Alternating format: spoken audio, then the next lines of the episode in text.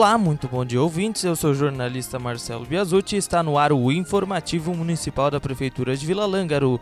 Hoje, sábado, dia 21 de janeiro de 2023.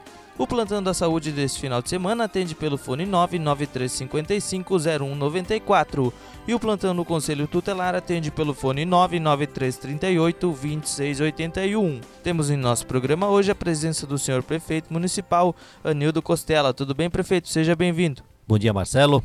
Saúdo também a todos que nesse momento acompanham o programa da Prefeitura Municipal de Vila Lângaro.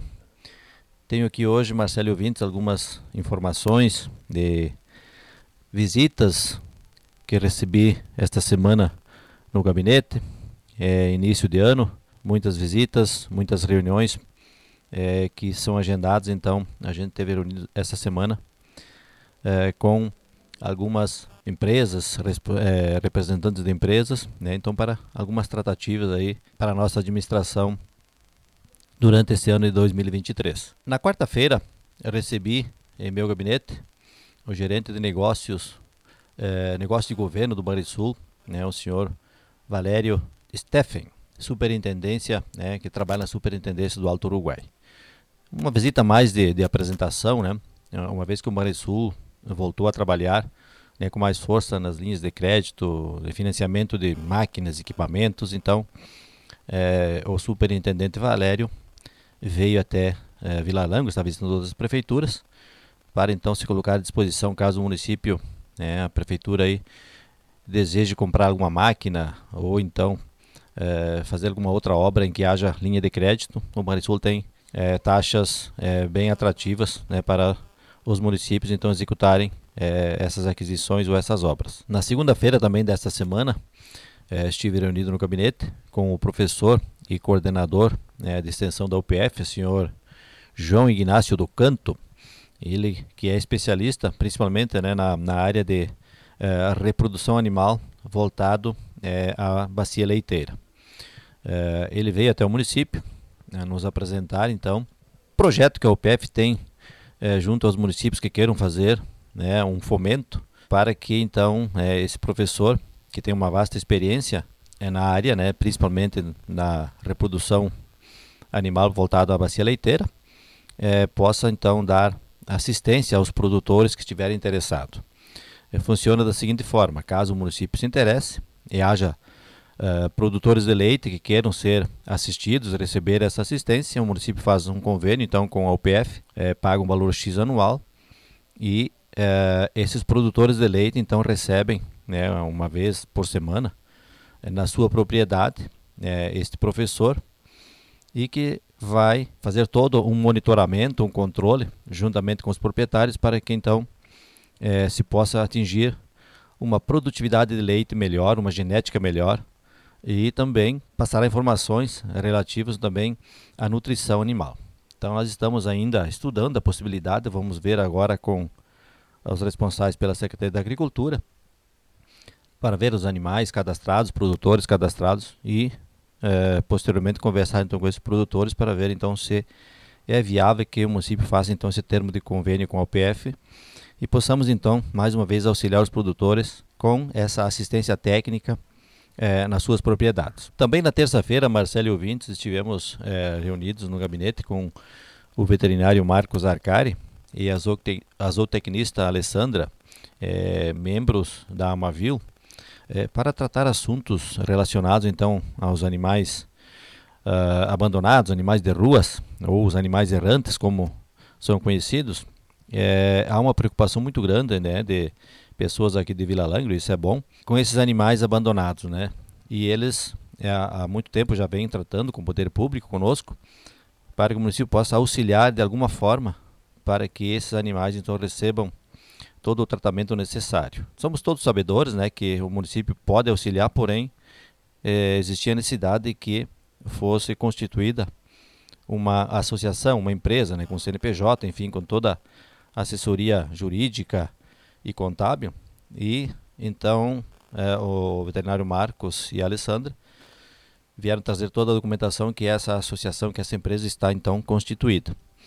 Uh, conversamos bastante a respeito desses animais de, é, de ruas e de rua e podemos ouvir deles então quais são as ideias, os projetos, é, para que então possamos é, a, a fazer um controle é, desses animais e também daquilo que pode ser feito é, com os animais é, que cada um tem na sua propriedade, com, com, com acompanhamento, com monitoramento, inclusive temos hoje a tecnologia de estipagem desses animais então estamos estudando de uma forma então de colaborar com essa associação. Também na sexta-feira, ontem, portanto, é, recebi no gabinete o presidente do Corpo de Bombeiros Voluntários de Itapejara, o Edio Sbeg, e o Éder, comandante é, da corporação. Ontem, na ocasião, né, conversamos é, sobre a continuidade do repasse de recursos para a corporação. É, no início do ano passado, em reunião então com os, com os integrantes né, do Corpo de Bombeiros Voluntários de Tapejara, os municípios aos quais eles dão é, toda a assistência, né, o socorro, digamos assim, uh, resolveram juntamente com é, a corporação é, auxiliar no valor X mensal ou anual para a corporação para que eles pudessem então adquirir mais equipamentos é, e materiais para fazer um bom atendimento, um atendimento de qualidade e rápido. Então nós recebemos eles no gabinete, conversamos, eles fizeram uma prestação de conta, nos trouxeram o plano de trabalho e uh, o município se colocou à disposição então sim de continuar repassando aquele valor que era uh, repassado ano passado. Eles mantiveram o mesmo valor, uma vez que quando foi feito o bingo, houve uma arrecadação muito boa, segundo eles, e eles fizeram uma prestação de conta né, desses valores. Como receberam também bastante doações, eles puderam então manter o mesmo valor que é de 5 mil mensais que o município de Vila Langro repassa então para a corporação. É, nos, se colocaram à disposição para aquilo que o município precisar, para aquilo que as famílias precisarem, e tomara que ninguém precise do socorro dos bombeiros, porque sempre que eles são solicitados é porque algo urgente e grave está acontecendo. Mas eles estão aí bem equipados e com ideias futuras aí de aquisição de mais uh, equipamentos, inclusive é, caminhão prancha para poder fazer socorro em prédios altos. Então vale a pena sim colaborar uh, para que eles possam ter uma estrutura cada vez melhor, serem melhor, melhores capacitados e poder prestar então todo aquele atendimento necessário uh, quando algo vier a acontecer. Importante também, Marcelo Vintes, é, fazer alguns pedidos, algumas recomendações, algumas solicitações é, referente a algumas obras que estão acontecendo principalmente na cidade, e também algumas melhorias que foram feitas no entorno do complexo é, esportivo é, de Vila Langa. É, todos podem perceber que nós fizemos lá em frente aos, e nos arredores né, toda uma pavimentação e foram feitos lá uns canteiros de flores e já foram plantadas as flores e estão muito bonitas e nós queremos aqui fazer uma solicitação para que é, elas sejam conservadas e cuidadas. Né? Nós temos pessoas lá no ginásio cuidando, é, molhando, uma vez que agora chove muito pouco, e realmente são muito bonitas e nós podemos infelizmente perceber que é, teve uma pessoa que passou até lá e, digamos assim, arrancou e levou para casa uma muda, né? Então, é, são mudas baratas, podem ser adquiridas no comércio aqui da cidade.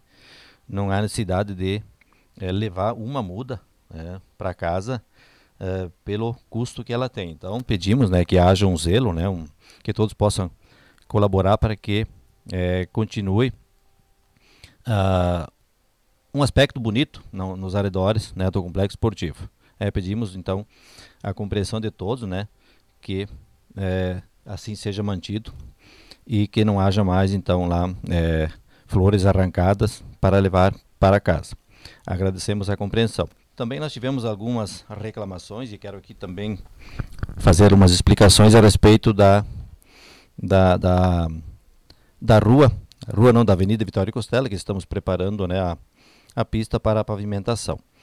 Toda a base já foi pronta, compactada.